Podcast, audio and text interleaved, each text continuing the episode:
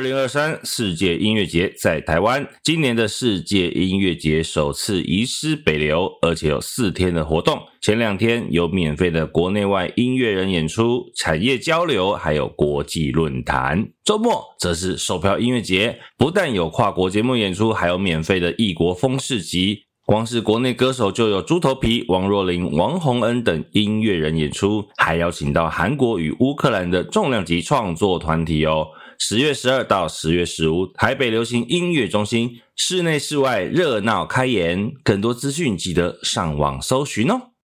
我真的要讲哦，如果你真的没有出脑袋规划行程啊，被人家带着走，你就不要嫌东嫌西。我刚刚听成你骂人家猪脑袋，你就是没有前面没有花心思嘛。嗯、你如果真的有意见，你事先提出来，好说我想要去哪里或哪里我不想去。对，那你如果要跟一群人出去的话，人家规划好，你又这边嫌那边抱怨，嗯，听起来就很不安呐。我 我觉得你有什么想法就要先讲，不要到最后再来讲。对啊，你前面。调整都还有得动，你后面就会造成别人的困扰。尤其你如果真的是带头的，你要想，我前面花了这么多心思帮你们规划东西，对不对？结果你到现在到现场说不要，嘿呀、啊，真的是暗音。我们聊什么？好像不一定。今天聊什么？也要看心情啦。那我来干嘛？那就反正纯聊天。不要，我会被看到。这样在乎形象，是不是？Yes。你在这里还有形象问题吗？没有。怎么了？啊、你要干嘛？没有，没有。问这什么话？听起来好像我要对你什么伸出魔爪一样。我想说，我们今天要聊什么？一开始问你一个冷笑话。什么？哪一首歌里面有婶婶的海蜇皮？婶婶的海蜇皮。婶婶阿静嘛？不知道、欸。海蜇皮水母。我不知道，不知道吗？如果是曲婉婷的歌曲，我我就知道，但我不知道有海蜇皮这个事情。不是不是不是曲婉婷，不知道这首歌是伍佰老师写的，他自己有唱过。嗯，王心凌也有唱过。哦，深深的深深的爱着你，对不对？对对对对对对对，好聪明哦！这首歌里面有婶婶的海蜇皮哦。帮我叫饮料，我也帮你叫计程车哎，生气，到现 在还是深深的深深的海蜇皮，不要海蜇皮。哎、欸，你喜欢吃海蜇皮吗？我小时候一直觉得它像塑胶，可是很好吃哎，就脆脆好吃的塑胶。脆脆的，我以为它是假的食物，我后来才知道它是水母。对，我也是，长大之后才知道它是水母。对，我觉得很很有趣。尤其你去吃那个，比如喜酒，它不是都有前菜，或者有一些那个面摊的前菜、嗯、小吃都是这个、啊、小菜。那很高级耶，小吃面摊用到海蜇皮，它比较贵啊。很高级啊，所以你吃的面很贵吧、欸？叫小吃的未必是真的小吃啊。之前我记得像台北市有一些什么什么阿美小吃，阿美小吃啊，就类似林森那边？对对对对对，就其实你台菜餐厅，对对，他们就台菜餐厅，但叫小吃或者是你知道坊间有一些小吃部，那个好像是有一些比较特殊的服务吗？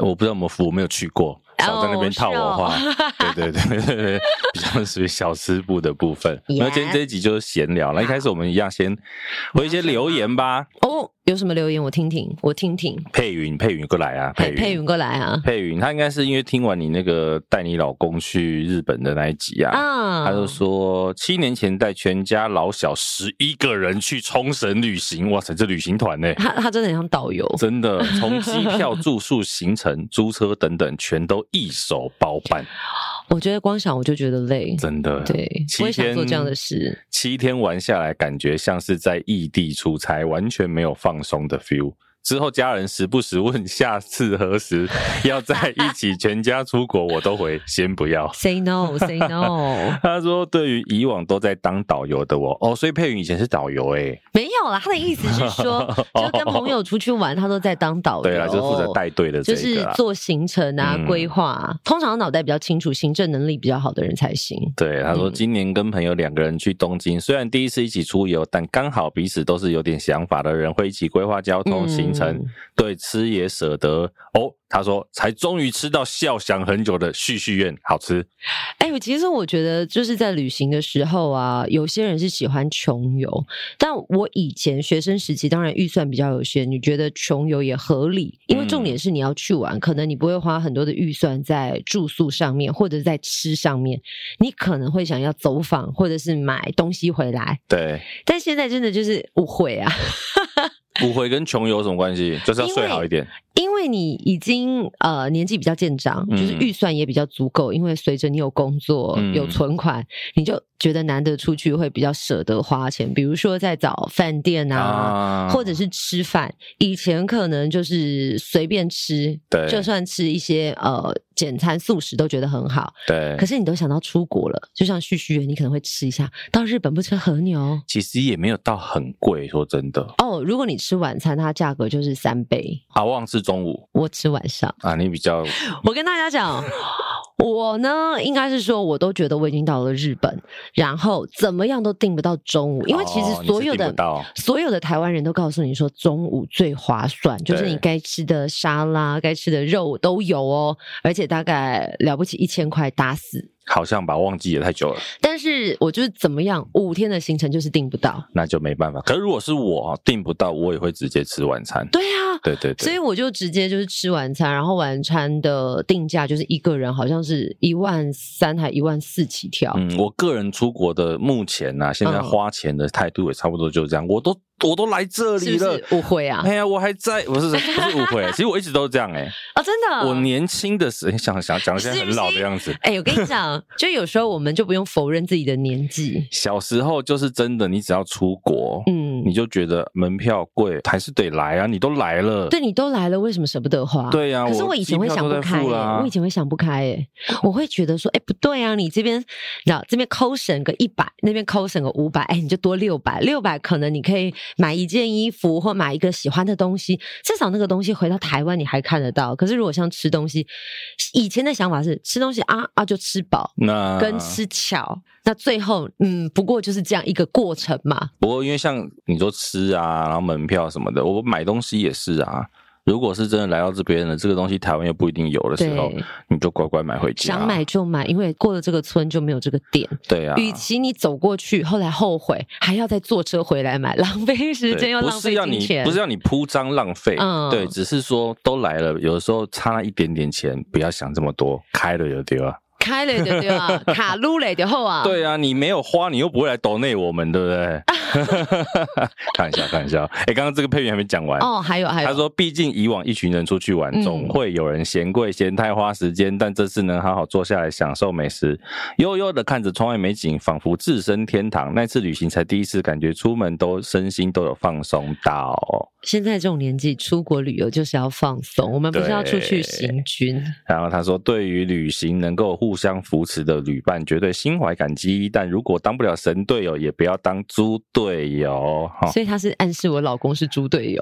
没有，他没有暗示，他就是听完你老公是猪队友，他才回这边的。哦，我想说，哦，好，OK，OK，OK，OK。Okay, okay, okay, okay. 不过我觉得他刚刚讲一段，就是那个总会有人嫌贵、嫌花时间、嫌什么的。嗯、我真的要讲哦，如果你真的没有出脑袋规划行程啊，被人家带着走，你就不要嫌东嫌西。我刚刚听成你骂人家猪脑袋。出脑袋，嗯，对不对？你都你就是没有前面没有花心思嘛。嗯、你如果真的有意见，你事先提出来，好说我想要去哪里或哪里我不想去。对，那你如果要跟一群人出去的话，人家规划好，你又这边嫌那边抱怨，嗯，听起来就很很安呐、啊。我我觉得你有什么想法就要先讲，不要到最后再来讲。对啊，你前面调整都还有得动，你后面就会造成别人的困扰。尤其你如果真的是带头的人，你要想，我前面花了这么多心思帮你们规划东西，对不对？结果你到现在到现场说不要，嘿呀、啊，真的是。暗音，你想说什么？对啊，所以那你有遇过这种吗？爱碎碎念的旅伴？我还好哎、欸，但我前两天看到网络上有呃有人在讨论说，他打死再也不带父母出去玩了。他就说他带父母去台东玩，安排了四天三夜的行程，走访了哪些景点。嗯、结果没想到呢，爸爸妈妈一到了金针山就说：“哈，长途跋涉就只为了看金针花，又不是没看过。”然后再到什么金城武术前面就说：“啊，不过就一棵树，为什么这么多人在排队？”嗯，所以他说整趟他没有看到我啊？为什么？金城武。哎，录音要出声音好不好？不是，因为你会剪短影音啊，所以我刚刚就是送个秋波，让他知道我有多火。是是是，然后我又会把你的脸放大，这样有点可怕。但是你知道那个呃，那个网友的留言，他就说他真的打死以后再也不带父母出去玩了。嗯、我觉得这很可怕。有时候父母只是想要表达，比如说你带他出去玩，他找不到更好的赞美词，或者是他不知道怎么赞美，他就只好用负面的方式来。啊，真的下面喝剩哎啦。对，但其实他回去就会跟人家说：“啊，跟你讲哦，可以带单我快。”来京城武术呢？哦，这两句话大家都碎人呢。哎，台湾的传统爸妈都这样哦，就像他觉得小孩做得好或是什么，他也不会真的称赞。传统啊，我不是说我们这一辈，就长一辈的父母。好像是因为我们都是在比较可能打骂教育，或者是说不能称赞小孩，因为你一称赞小孩，小孩就会背酒听。对啊，不知进取，不知努力。这跟西方国家的那种教育方式真的差很多。嗯，西方就是做什么都好棒棒，就是鼓励啊，正向的思考啊。对啊，好奇怪哦。那个、所以我们从这一代人开始翻转，好吧？就从你，所以赶快五星好评。赞美起来，对，赶快先生一个，好不好？加油，生生一个，啊，不是要先生小孩，如果如果人家没有的话怎么办？我去我们的 podcast 五星好评，对我们来讲也是一种赞美，从这里练习起就可以了。哦哦哦哦，生一个小孩要等十个月，好不好？有点累，也不一定十个月就有啊。这倒是，想生要趁早。好，再来是挖伯特，他说有啦，我有听过，他在 Apple Podcast 给了五颗星，他说。卜学亮跟潮兰的好彩头，中午的时段有很多厂商赞助的奖品。嗯、对，后来是潮兰换成陶晶莹主持吗？对，他是我们有一集聊那个好彩头，你不是不知道吗？初一十五吃翁来那一集啊，我不知道，不知道。这个节目其实蛮夯的，嗯，啊，我就想说，哎、欸，那既然这个有留言讲到，我们来科普一下。OK OK，这个是一九八九年到一九九四年的节目，嗯，然后那时候是华视，你知道为什么这个节目吗？为什么？他做这个节目是为了对打另外一个节目，那个节目我们常提到，天天开心，哎、欸，很聪明，哎、欸，天天开心很常青，哎，对，那时候就是因为台视在中午的时候收视独霸嘛，他是不是第一台啊？第一台什么？就是呃，台湾电视第一台，台还是是第一台啊？对，没错，对，还是第一台，没错啊。然后天天开心，那时候为了打天天开心，就有一个这个好彩头这个节目，它是每个礼拜一到礼拜五十二点半一个半小时的节目。那它特别就是它都是观众组队来参加游戏。就是民众参与，民众对，然后它的口号就是只要你敢来，好运跟着来，好彩头有看头。这个我有听过，对，但是你的手势真的是这样吗？有看头，好像是类似，我也忘记了。对，大家可以去 YouTube 上面，我记得华视、这个、找一下，找一下，华视有怀旧频道，应该可以看一下。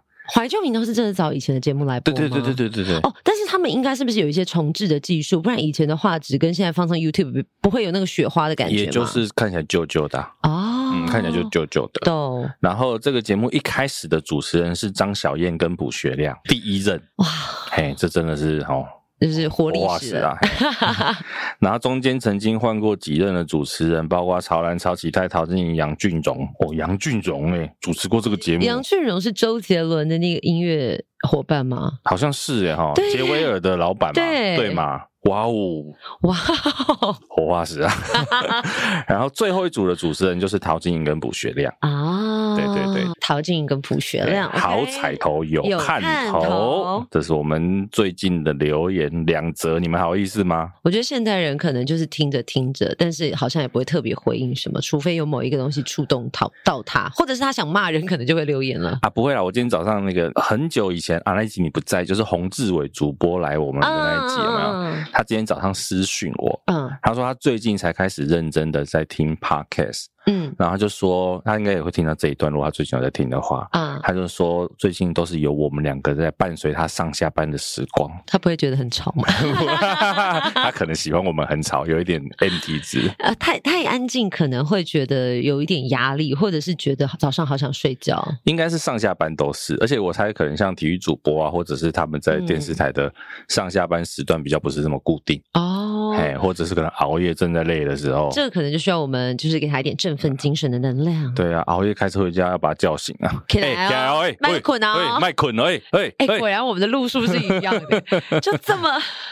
但是老狗很容易被看穿。你知道他说他会找只有我们两个人先听，为什么？就是有来宾的都会跳过。哦，我觉得有时候，呃，其实我我也想跟大家分享，有时候我们找来宾来，我们就会想要聊一聊在他身上我们平常人看不到的面相。对啦，对啦。可是呢，有时候的确会很 focus 在这个受访者他自己的人生经历。对。当然，你可能一开始不认识这个人，你可能想说，啊，引导也代志，搞我前面管黑。可是你可以从别人的身上得到一些启发。可是呢，就是要看你愿不愿意把你的心打开。爱屋及乌嘛，是这样讲没错啊。不是啊，我把你的心打开，接受别人生命当中的不一样，看看跟你生命有没有什么火花。你的爱屋及乌是指爱我们就爱我们的来宾，是不是？对啊，爱我们，所以想要听。他们他们心很满的，因为我们来宾很多欸。没关系，因为我们只要在你占你在你的心里面占一小块就好。我们是你心里最柔软的一块。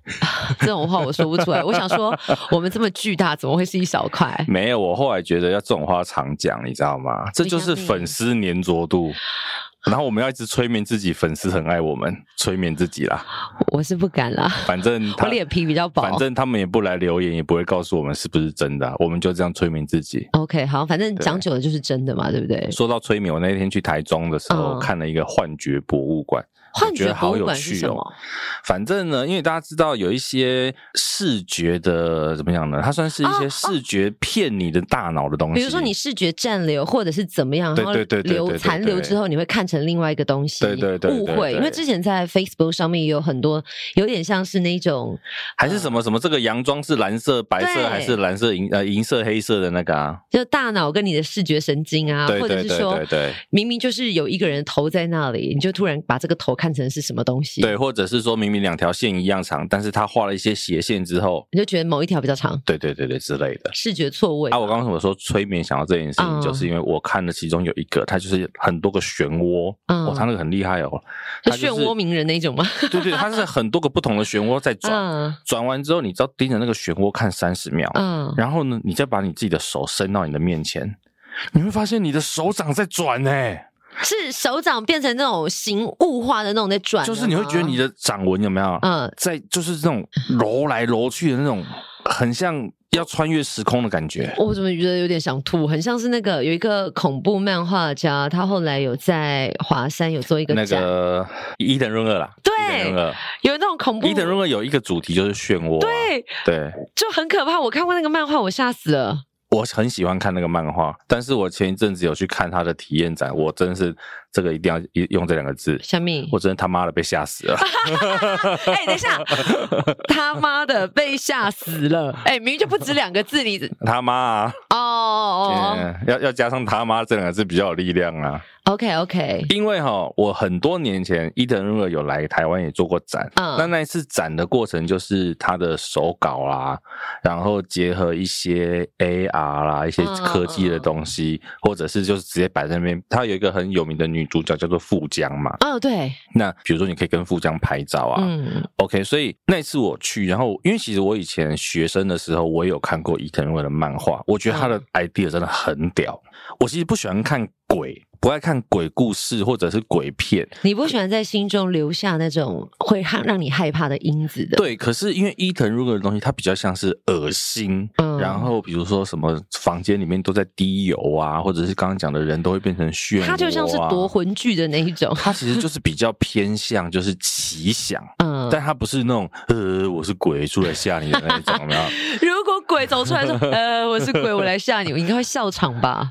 但是呢，这一次再来，我想说哦。应该是差不多的东西吧，我就去看，嗯，结果没有，他中的到底是一个鬼屋，他是鬼屋，他是鬼屋，哇，哎，所以我真的是被吓歪，而且还有两个，还有两个主题，就是两个鬼屋，哎，我我其实很难理解，就是人为什么要花钱被惊吓？对。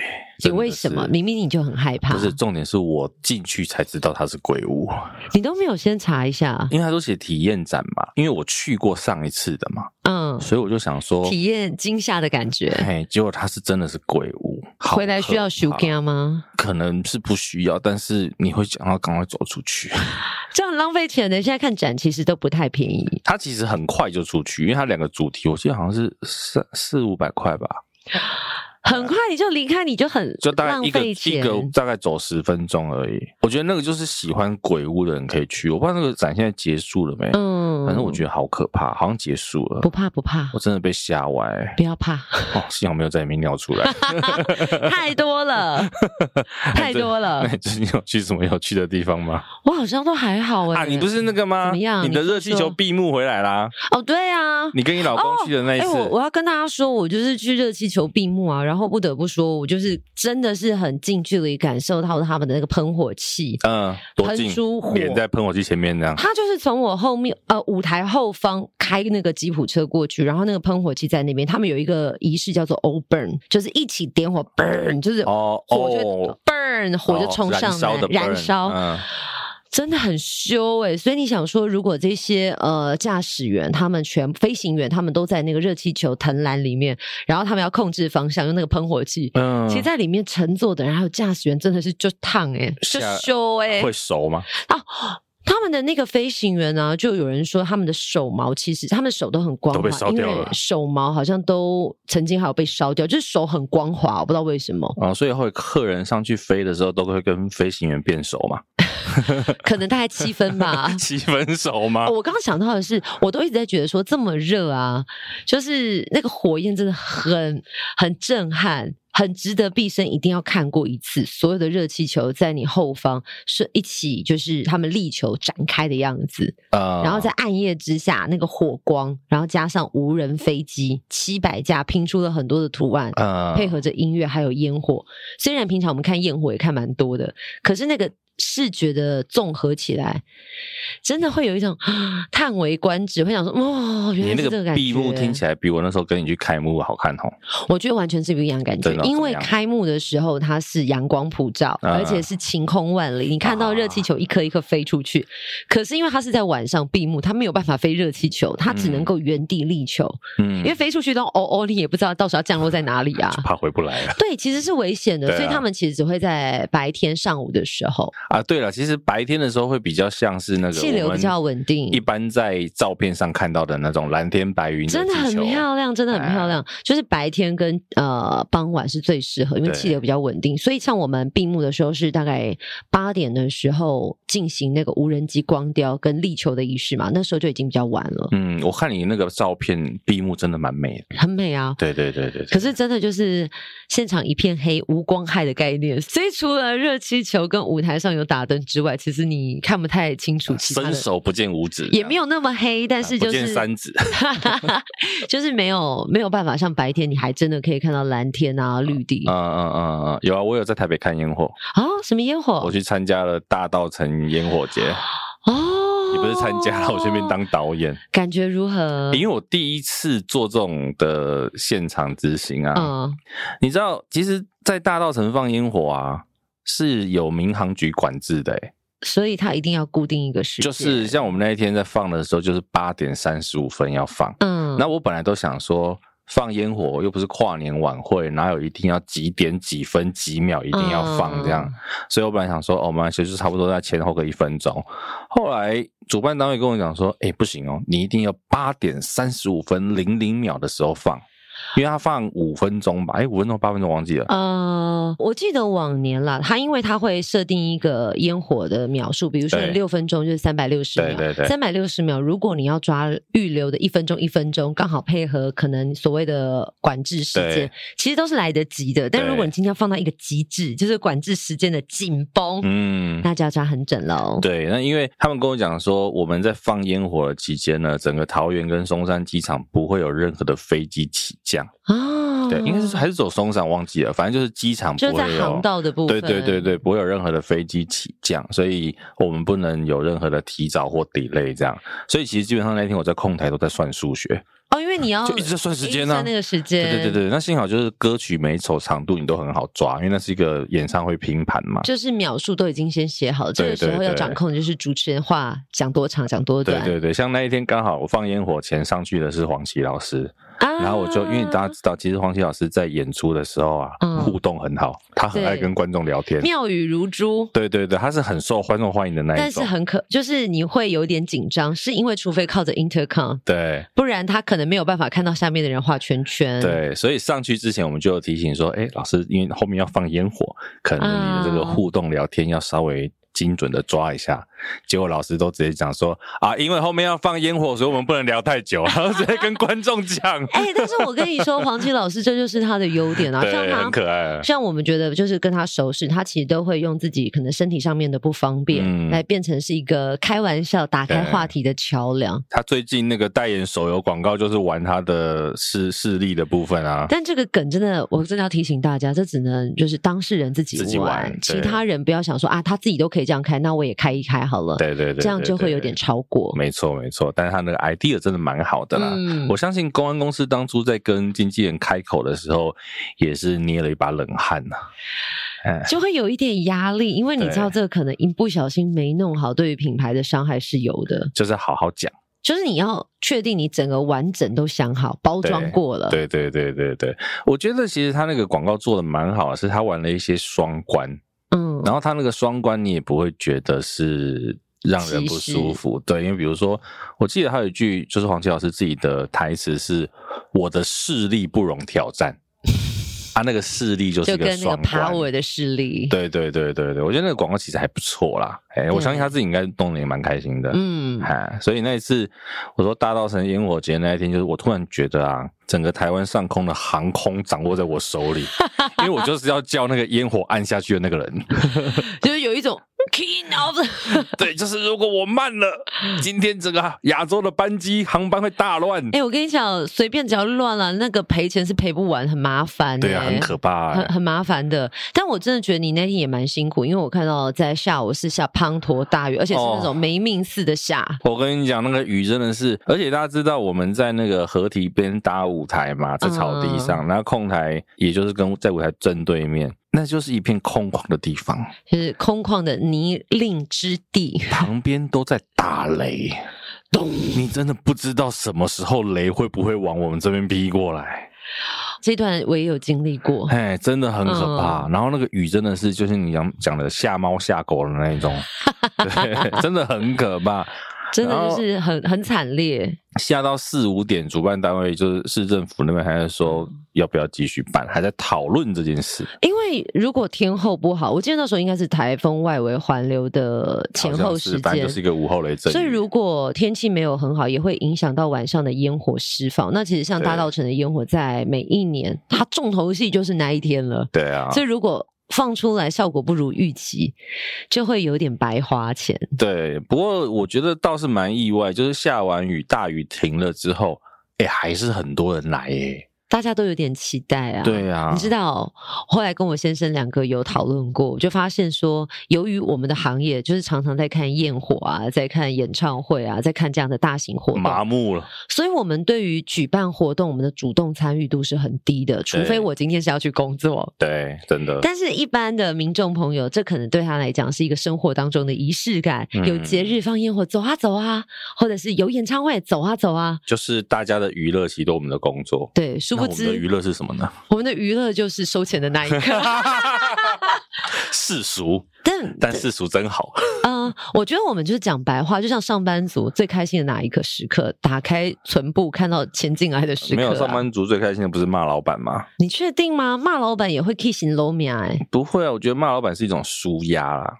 所以老板不应该常常待在办公室，也不应该常常去茶水间，因为你会阻扰员工好好舒压的时刻。其实本来就是啊，就是应该讲，我们不是说鼓励骂老板，而是 你对老板或是对公司一定多多少少会有一些意见，那这些意见你总是要有适当的管道说出来嘛。但是你知道，在这种传统的环境之下，通常有意见的人最后就会是第一个剑拔。应该讲说，哈，这件事情是你可以讲，但是你不要自己想要。在里面搞小团体拉帮结派，然后大家一起在那边讲说什么？嗯、对啊，我们都不要干了，之后看他怎么办啊？怎样怎样怎样？讲完之后你会发现，你不干的时候，那个人还在干。我跟你讲，千万不能听机关话，因为我看过很多我的那种朋友，他们都上班族，对，他们就曾经有发生过这种事情，就是在公司行号当中，像你说的拉帮结派，对，结果有人说。这公司太烂了，不做了。对，好，一起递辞呈，就殊不知，哎，傻傻递的人真的都递出去了，他留在那边直接升官，原地升官，傻傻惹人爱呀。所以你很难讲。对啊，我觉得骂老板 OK 啊，啊，就是适度，适度，适度啊，骂到哪里就好，适度就是骂到喉咙就好。还是如果要骂的话，应该是要就事论事，就是你要具体事证，而不是情绪。对啊，骂到有一点点开心就好。一点点开心是怎样？A little happy 这样。好好好。对对对，你不要骂的真的是祖宗十八代，然后骂的很难听，然后人身攻击就。对啊，不要这样，对不对？我觉得骂老板 OK，但你不要骂的太过分，适、嗯、当的舒压。好，适当的舒压。对，你也还那个听众也可以来跟我们分享啊。怎么骂老板？怎么骂老板？有没有我？我们真的要教人家这些吗？哎，老板，如果你身为老板的，也可以来跟我们分享你怎么骂员工。因为其实我跟你讲，老板跟员工永远是对立的。但我跟你讲，你有没有看到这两天有一个新闻，就是台中牛排馆倒了，啊，对，好像半年烧了四千五百万。对对对。后来他出来说，我的员工都不听我的话，谁敢骂员工？嗯、员工不做最大。其实是啦，那敢骂老板吗？老板也可以不要帮你加钱啊，不要帮你。可是你看哦，如果他以餐饮业跟员工处不好，员工不做了，你没有服务人员，没有厨师，其实你也是把自己的脚砍断了。所以现在很多老板真的对员工，就是我们不要说对员工很好，而是不太敢得罪员工啊。我觉得他是一个互相尊重吧。对，如果你也是很礼礼遇你的员工，你员工没有理由跟薪水过不去啊。对啊。像我那一天跟一个朋友聊天，他就说他现在遇到一个很好的主管，嗯，然后他觉得他是他这个主管是他有史以来遇到最棒的。我就想说，哇塞，那主管多好，就是他为什么觉得是他有史以来遇过最好的主管？我觉得可能是不太会骂人吧。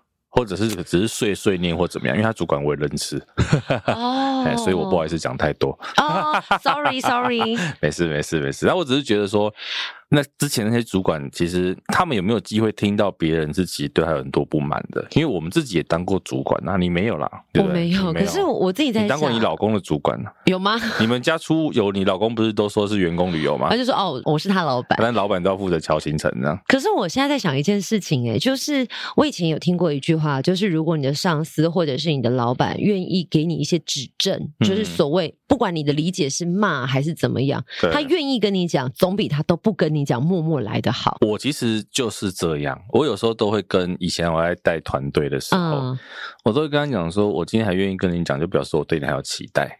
对呀、啊。哪一天我什么都不跟你讲的时候，嗯，好，那你现在会跟我讲吗？跟你讲什么？我不知道，你又不是我员工。哎、欸，但是我跟你讲，你有没有领过一毛钱？哎、欸，我跟你说，就是呃，其实你会发现人与人的相处就是这样，嗯、就是如果你当彼此是很好的朋友，你会希望对方好，或者希望彼此有点进步的空间的时候，你会跟对方分享一些讯息。当今天他什么都无所谓，很大度。哦，好啊，哦，OK 啊，很随性的时候，啊、你就该还漏啊。其实本来就是两、啊、个人，不单单是朋友哦，情侣关系也是。也是不讲的都最可怕嘛。当他不在意你的时候，他什么都不会说了。就是像那个地震跟火山一样。他可能就是隔天跟现在跟你说晚安，明天见。殊不知起来之后，他什么东西都收走了，早就薄荷啊款款离家出走了。现在是在分享你个人经验吗？没有，这是因为我从我朋友那边就是很多的例子纵观而来。因为我发现很多时候就是一开始你还很愿意说，可是说到最后你懒了，你不想说了，嗯，你就选择一个最消极的方式。哦，好好好，最后就消失了。你朋友有遇过那种隔天醒来人突然不见的？哎，我觉得那个是一个聪明的方法哎，因为我有一个朋友。他曾经遇过恐怖情人，那个恐怖情人是真的。你跟他说他要分手，他可能会使出任何暴力自残的方式。自残当然是对自己嘛，可是暴力它也不是真的对另外一半，嗯、但是他就是在破坏现场，摔东西，让你觉得很恐怖。嗯、所以这种人就只能默默的，比如说开始收家里的东西，不要让他发现，甚至是最后命比较重要，你东西留着，人出去买个晚餐就再也没回来了。但是你一定要先想好退路，不是说那种。哦，买个晚餐再也不回来。可是人家明明知道你在哪里上班，嗯，但也没有办法躲掉。哎、欸，你这样讲，我想到我有个朋友也是类似这样，对不对？你讲，我突然想起来，他跟我分享过，就是他也是跟他算现在不知道算前夫还是老公啦，嗯，反正就是某一天，他就是偷偷的家里东西收完，他就搬离家里，然后就一个人住在外面。我觉得现在人需要 聪明的方式，嗯，不激怒对方为前提，因为现在人压力太大了，你不知道他会做出什么可怕的行为来伤害你或伤害自己，嗯，有点可怕，有点可怕。希望我们都不要遇到一样的事，嗯，好不好？遇到好老板，遇到好同事，遇到好情人，对。遇到好情人闷，不能闷 闷就会上新闻了。啊，要看你跟情人住在哪里才绝对要不要上新闻呢？可能要住在豪宅吧，最好还可以租个套房。啊，我好羡慕哎、欸，一百多平的套房骗笑哎，我只住其中一间呢，骗笑哎，真的吗？豪宅有在分租套房的，我都在想说，那是我们穷人的思维。哎、欸，如果说以呃分租套房来讲，通常会是大学宿舍才会做这样的事情，或者是大学附近啊，对啊，租个什么雅房套房。哎，但是如果我要花五万块，是五万块吗？我不知道多少钱啊，好可怕哦，看得出来是五位数啦。但我也有点羡慕哎、欸，不晓得有人愿不愿意让我住住豪宅，因为豪宅我怕我这一辈子买不起。你可以去新竹选市长看看啊。你确定是这个县市吗？你不要挖洞给我跳哦！我现在觉得有点热，帮我开开冷气。哎、欸，我真的觉得有点热，我们可以调一下冷气吗？真的吗？难得你跟我喊热哎。对啊，你看我们节目是立那么立即，因为我们刚刚把风向转了。对，我开始因为我我我觉得我在流汗，讲到兴奋了，开心了。对，听到的豪宅，对不对？不是，我跟你讲，二十三度可以吗？可以，可以。我跟你讲，好。我们刚刚不是有讲你去大稻城嘛，遇到滂沱大雨。你记不记得你去去年跟我上华帆也是滂沱哦，真的。我昨天去工作的时候，我就是怀抱着一个天哪，我不知道会遇到什么样的天气，还好晴空万里，超级美。嗯，可是我所有的记忆都停留在那一天，我们真的很惨烈。哦，那一天，我想，因为虽然说这个山上搭了很多的帐篷，但是那个帐篷，因为举例来讲，像我们在大稻城，我们的控台，因为事先知道会下雨嘛，嗯、我们都会有那个塑胶围布把四面围起来，所以基本上我们坐在里面不太会喷到雨。对。然后我们上次去华范那一次，就是他们只有顶棚，因为不知道会下这么大，而且是突然下的。对对对对，而且那个雨啊，都是下大概斜角四十五度。所以那个棚，对，那个棚其实可以拆掉，没有关系，都遮不到什么。就我在舞台上啊，我都已经贴到那个背板了。对，雨还是打在我的裤子上，我裤子有两层颜色。对对对对，今天穿长裤嘛，嗯，直接就是两节的颜色。哇，好有层次感啊！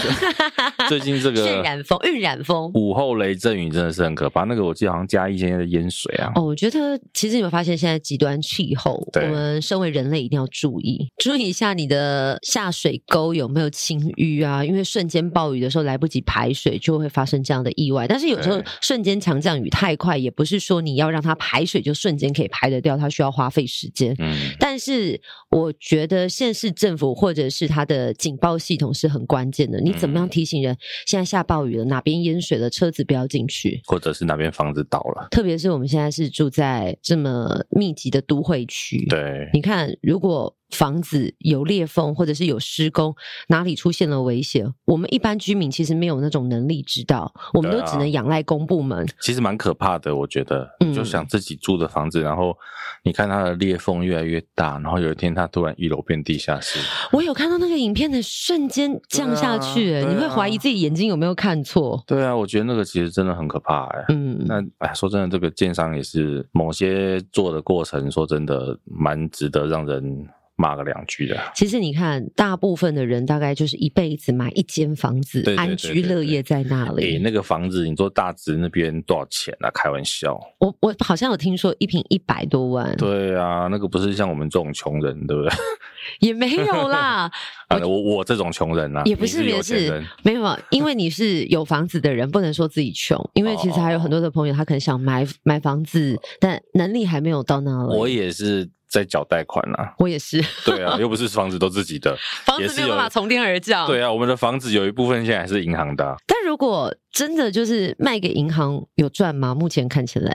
因为我一直还好奇说，因为我最近一直在研究，比如说呃买卖房子啊、建筑的广告，嗯，我觉得很有趣，就是他们都会给你一个期待，表示这个地段很好，嗯，你以后如果自己不住了，你再转卖一定会赚钱。嗯，可是后来我发现，我查了一些很知名的指标区域，很多人转手也是赔钱啊，就要看到你到底是买在低点还是高点。可是像现在一直不是在推动，比如说像打房，或者是希望能够抑制房价。嗯，我觉得有房前跟有房之后思维会不一样。你是有房一族，你永远都不希望你的房价跌，是啊，因为跌了感觉你的资产就降。是啊，可是你是没房子的人，你当然会期待，呃，房市降温，或者是房子便宜一点，因为你也希望让自己有个所在可以安居乐业。嗯，的确换了位置。脑袋真的会换。其实说真的，对于打房这件事情哦，我一直有一个很大的疑惑，就是到底要怎么打？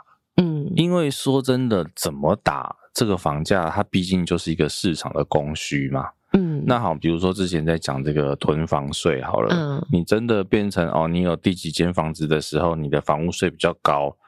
但说真的，羊毛长在羊身上啊，他今天要缴的税变多了，他今天如果是投资客，靠卖房赚钱的。他就是把这个成本再垫进去而已、啊。你刚刚是靠卖房赚钱的，是不是？靠卖房，对啊。我我刚刚以为你想说，哇，你有这么不满，用那个语助词。靠，depend on，depend on。对 对对。对，还有人是说，因为比如说像这些呃囤房客、投资客怎么样，他可能把房子拿去出租，对，他被征收的税高了。对，房租也跟着提高了。对，所以我我其实我的智慧目前现在还不知道怎么样做是最好。除非啦，我这样讲，我讲一个很极端的方式，嗯、那你就限定每个人名下只可以有多少间房子啊？但不可能啊，这是一个民主的社会啊。对呀、啊，所以我的意思就是说，真的要打房，你说房价这件事情，就像今天。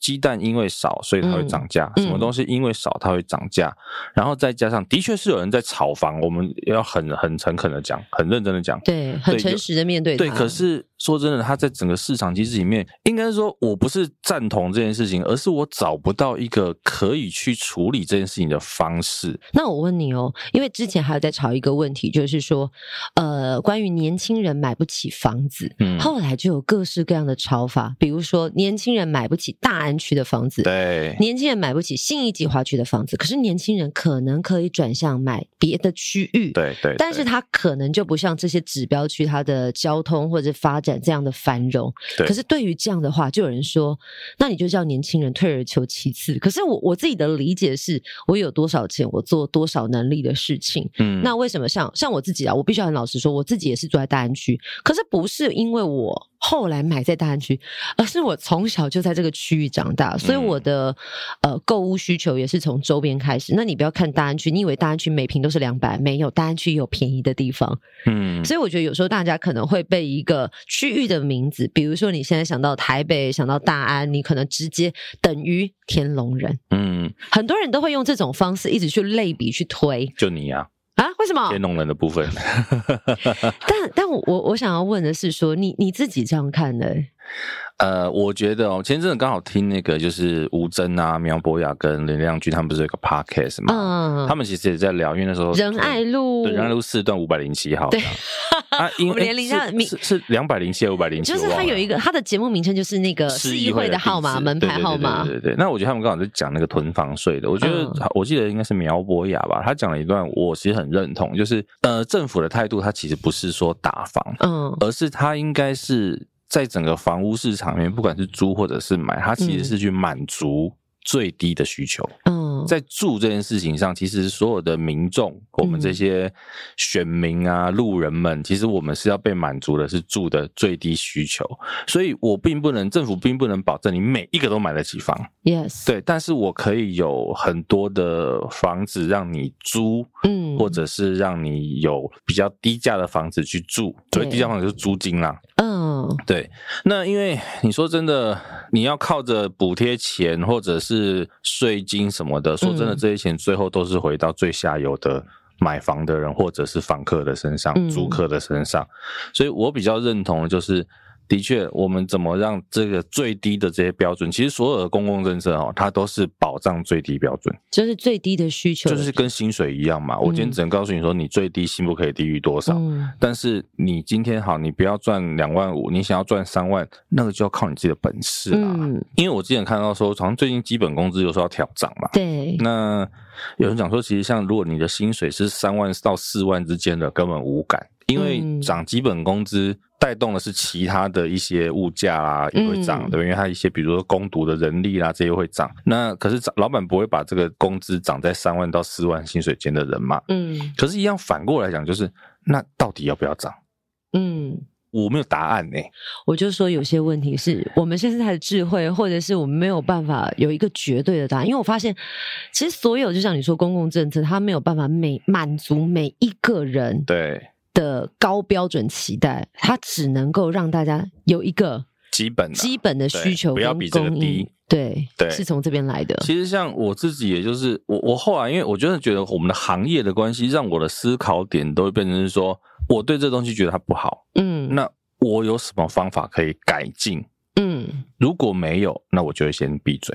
对啊，对，我现在都会说我的智慧不足以来回应这个问题。对啊，因为其实我我先讲哦，就是我今天跟大家分享这件事情之前，嗯、其实我都会先上网先 Google 有没有人提过类似的解法。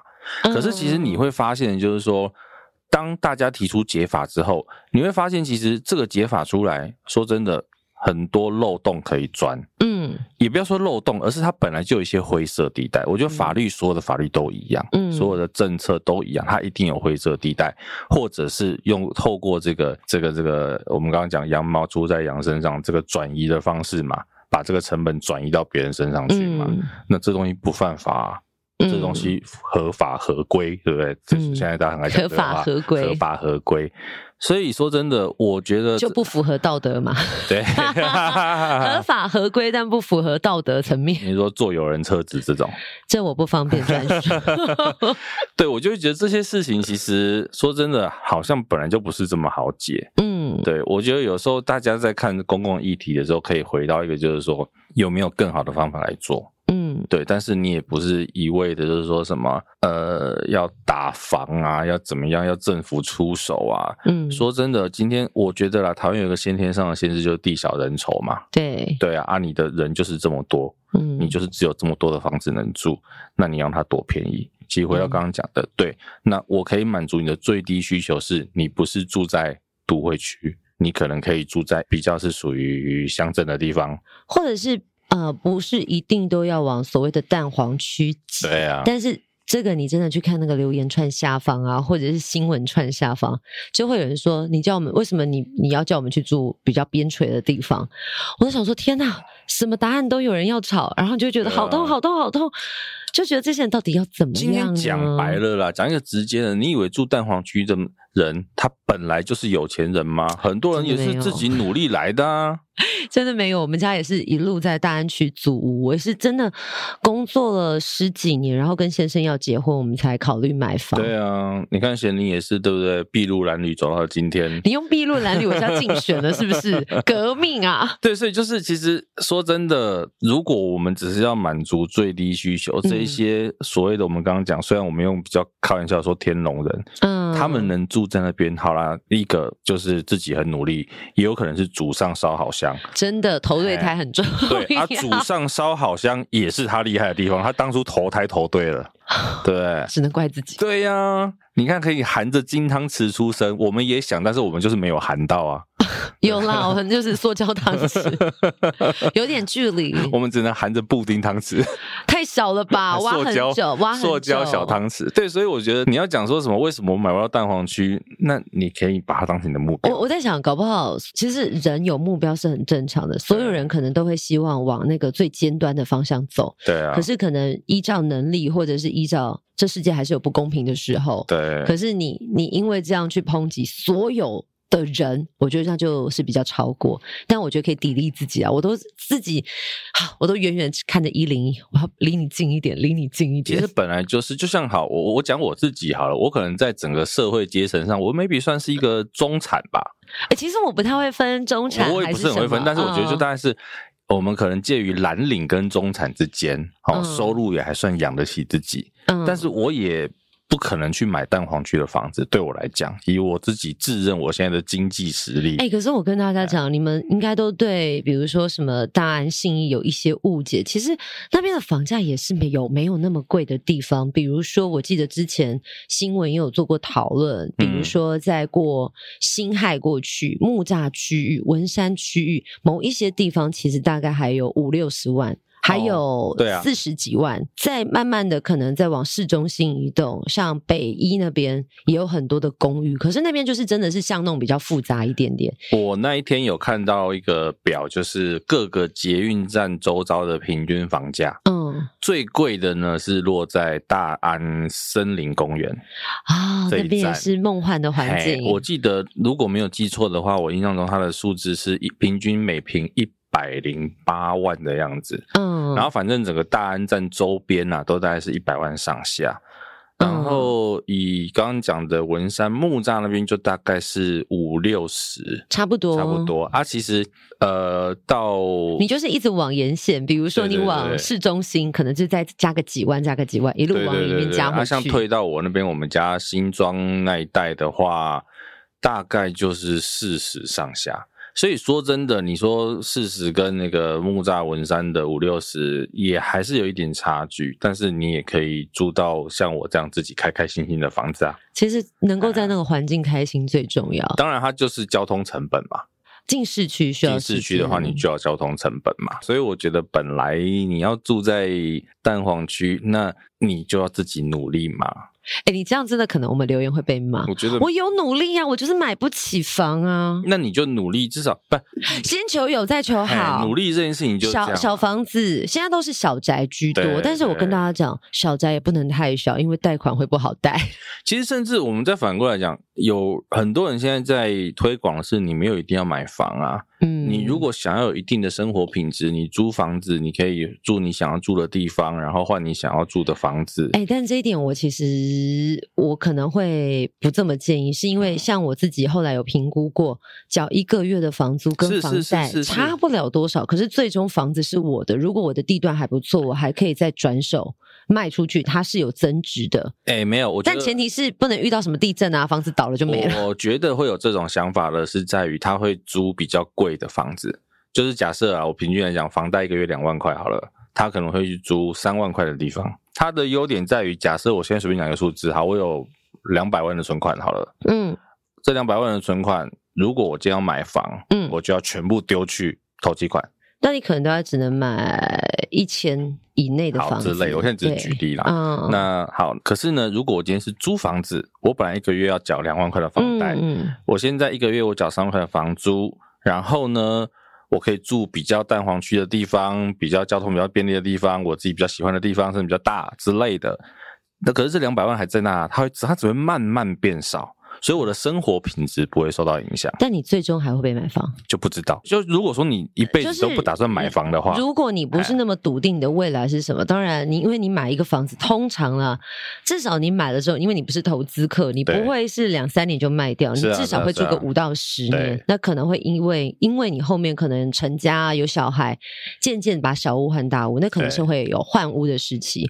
但是如果你说呃，我们一开始。你如果像是那种比较漂泊的人生，我今天在台北工作，我今天在台中工作，明天在台南，你没有一个固定的居所，当然买在那里对你来讲好像不划算，嗯、你不如先用租的。应该讲说，我觉得会这样做的人，他就比较像你讲的，他可能没有成家的打算，嗯，对，但是他想要维，比如说他就是牙皮呀，他就是想要维持我的生活品质、啊。那就我跟你讲，这时候我就要把我朋友曾经对我说的一句话，就说：那你就要保佑你健健康康，永远都有工作能力啊！我也说你健健康康，你知道为什么吗？因为很多很漂泊的人，很漂配的狼，呃、他们就是会觉得说，反正我这个地方住一住，那个地方住一住，然后反正租金不会太贵，嗯，我可以选择我喜欢的环境，其实没有什么不好的，啊、又不用被绑死，又不用投入那么大笔的钱，对啊。结果他们最后可能年龄渐长啊，租房子也不是那么容易了，所以、哦、对对对对，所以他会遇遇到很多年龄阶段不同所遇到的挑战。嗯，你会发现，其实现在很多的房东不愿意租给老人，尤其独居、长辈、独居。嗯他考量的，其实我觉得任何人都可以理解。是是是，你会觉得很不公平，或者是觉得啊，怎么这样？嗯，可是它是势必会发生，哦、所以是不是真的应该要帮自己留点后路？我觉得就像你说，不一定要买一个。我没有人跟你说，我第一次买房子，我就是要买豪宅。嗯，但是至少可以让你有一个栖身之所。嗯、但你也不要因为为了想买房子，随便看到就随便买。谁买房子随便看随便买？哎、欸，你没有看到很多人啊？那是那些可能就是那种余裕的人，他们就是很容易被话术啊，或者被什么，哦、或者是看到环境公司很喜欢就买，殊不知发现问题很多。嗯、可是，一大笔钱投进去就是投进去了，嗯、或者是说，你当时买了这个房子，你觉得它未来很看好，但殊殊不知你整个方位看错，方位看错。不是啊，因为有些朋友会说什么呃，房子坐向什么坐北朝南啊，啊或朝西，还有西晒啊，房子会太热啊，啊或者是光线不好的房子，嗯、啊，这些都会影响未来的房价。所以，如果你想说你一辈子租也没有不行，但是你那个钱没有投出投进去的钱，你一定要妥善的运用。比如说你要去投资，对，不管是股票或者是其他的投资都好，至少让它有 income 进来。嗯，不然你租金永远就是付出去了，你就是在帮房东缴房贷。那应该讲说，我怎么刚刚讲讲到鬼故事的感觉？对，因为你知道买房子有很多鬼故事啊，真的假的？我相信，我想我我所谓的鬼故事不是指真的啊，鬼故事 吓死，一定有的啊。嗯嗯嗯。哎，说到你你讲到这个，我想到一件事情，你知道网络上有一种社团是专门在卖凶宅的吗？那好像是投资客，对不对？他们好像是说，如果凶宅住过人，不知道轮几手就不是凶宅之类的。反正呢，我有点进那个社团去看过。怎么样？你也是想要找这个偏门的？不是，因为有一次我知道这个讯息之后，然后我想说，好好奇这社团里面都在写什么。嗯。然后真的里面就是会有人求凶宅，他就真的说我想要买凶宅。然后另外一个就是他就是有凶宅要卖。啊，你知道他卖要卖了凶宅，他都会写的很清楚，是这一间为什么是凶宅。好可怕哦！哎，就是在什么地方，哪一个？比如说我这样讲好了，可能有人在里面的某一个角落是上吊好了，他就写出来是在哪个地方。嗯、我觉得哇塞，哎，我觉得那很可怕。但是你现在说啊，我就想到我，因为我之前就是真的很好奇，在看一些无微不微的房子，因为我就好奇房价嘛。嗯，我就看到一种房型叫做露台户。嗯，后来我在那些看屋网，他都会说，哦，露台户真的是很考验屋主的品格。为什么？因为可能会从上面有人丢垃圾啊，如果住户的品质不好，呃，那丢垃圾扫掉都是小事，嗯，万一有小飞侠，呃，就是不太好的事了，所以他们就会说，这样的房子通常会尽可能的避免。但是因为我就是看很多那种。勾勒出很美好的画面，你知道露台还可以烤肉啊，或者是自己养花养草啊。前一阵子，然后前两天有看到新闻说，露台户其实通常都是建商保留户，好像是说它就是可以约定使用，对。但是如果你有任何的变更，是需要透过大楼整体的同意，嗯，那建商保留户也是有可能，因为你外面那么大的使用面积是。约定使用在你个人可以用的情况下，哎、嗯嗯嗯，你一样的房价，对、啊，多那么一块，那等于就是你前面多了一个大阳台。但真的我在那种网站啊，就看到有人说，就一直在扫烟蒂啊，或者扫树叶啊，嗯，那这些都是最好的状态，你知道？我懂，我懂，我懂，大家应该也听得懂。嗯，好了，这个有点可怕，不要想太多，我们就是心存善念，我们心存善念是当善良的人，不要乱丢垃圾。当然呢、啊，到底谁可以乱丢垃圾啊？哎、欸，我真的会生气耶！为什么要生气？因为我觉得有一些朋友，他可能是瘾君子，骑车或者是开车，啊、然后就是呃呼吸一下之后呢，就顺手好像没事一样，让那个烟蒂随风而逝，啊、随风飘去。嗯，可是你就明明就看到那个手指头夹的烟就这样掉地板，嗯、你很想给他捡起来丢回去给他，但是上面有他口水。这也是啦，但是我是怕 怕我被打，所以我就不敢做这件事情。对，好啦，今天也是，哎，就没有想到后半集都在聊房事呢，哈，在在聊、啊，不是那个房事，是那个房事，是 house not a room，是没错吧？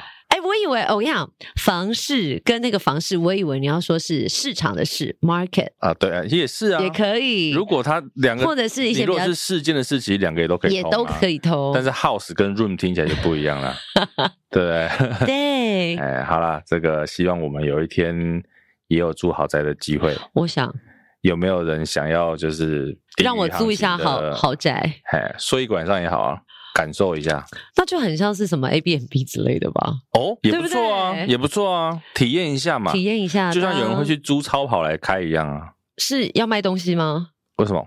因为很多会打肿脸充胖子啊，告诉你说加入我们就可以开超跑，或者是把妹啊，把妹对，或者是冲冲冲冲拉风，那是什么？那个亮哥的歌，什么超跑情人梦哦。